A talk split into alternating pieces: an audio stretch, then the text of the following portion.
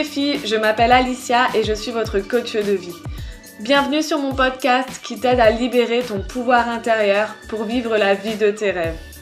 Tu trouveras ici de nombreux conseils, astuces, expériences afin d'apprendre à mieux t'aimer et devenir la meilleure version de toi-même. Dans mon précédent podcast, je vous parlais de l'estime de soi qui est bien différente de la confiance en soi. Si vous ne l'avez pas encore écouté, je vous invite à le faire pour que vous puissiez bien comprendre la différence entre ces deux notions. Dans cet épisode, je vais vous parler de la confiance en soi. Comment la définir et comment faire pour augmenter sa confiance en soi? C'est parti. Avant toute chose, je souhaite vous rappeler que tout le monde est confronté à un moment donné dans sa vie à une période de manque de confiance en soi ou d'estime de soi. C'est parfaitement normal. Ce ressenti ne devient problématique que dans la mesure où il entraîne des conséquences sur la vie quotidienne et que ça devient paralysant. Donc la confiance en soi, ça se traduit au quotidien par vos attitudes et vos actions. Il s'agit en fait de la perception que vous pouvez ressentir face aux imprévus et aux défis de votre quotidien.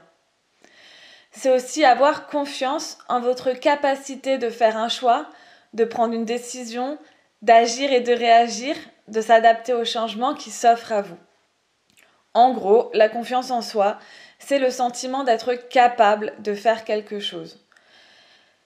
Et lorsqu'on manque de confiance en soi, on a du mal à passer à l'action, à répondre aux défis de la vie.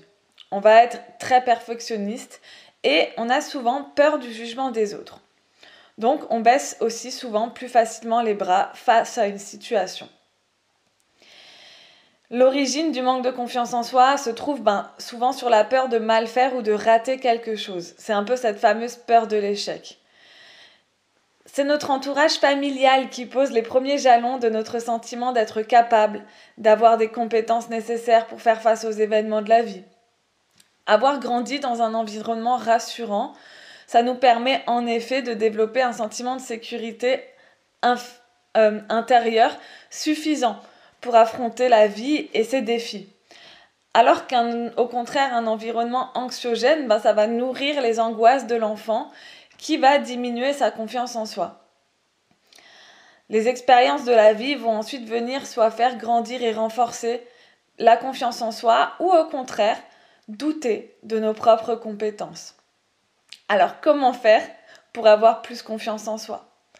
Première chose, prenez des risques. Même si vous risquez de vous planter, il n'y a pas de succès sans prise de risque. Et savoir prendre des risques et les surmonter, ben ça booste la confiance en soi.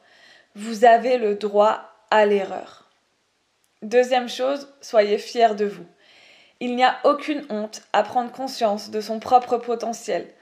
Alors dressez une liste de vos points forts, de vos qualités, que ce soit au travail ou dans la vie privée.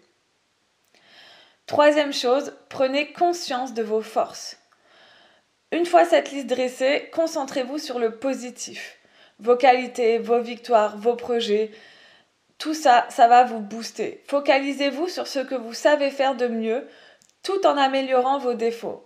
Personne, personne n'est parfait et ne soyez pas trop dur avec vous-même. Quatrième chose, fixez-vous des objectifs. Mais attention, pas n'importe quels objectifs. Fixez-vous des objectifs atteignables, réalisables et avancez pas à pas. Reconnaissez vos victoires et offrez-vous une récompense. Soyez vraiment fiers de vous. Cinquième chose, prenez soin de vous. Augmenter sa confiance en soi, ça passe aussi par le fait de prendre soin de soi, de s'accorder de la valeur, de soigner votre hygiène de vie, votre apparence, de vous faire du bien. Et enfin, transformez vos peurs en énergie positive. Je me dis souvent que si j'ai peur, c'est que je dois foncer. Et vous pouvez utiliser vos peurs pour vous booster et vous motiver. Avoir confiance en soi, ben, c'est parfois un cheminement qui nécessite de se faire aussi accompagner. Dans mes accompagnements, par exemple, je vous aide à gagner confiance en vous afin de réaliser votre plein potentiel. Si tu as apprécié cet épisode et qu'il t'a semblé utile, surtout abonne-toi à ma chaîne et n'hésite pas à le partager à tes amis. À bientôt!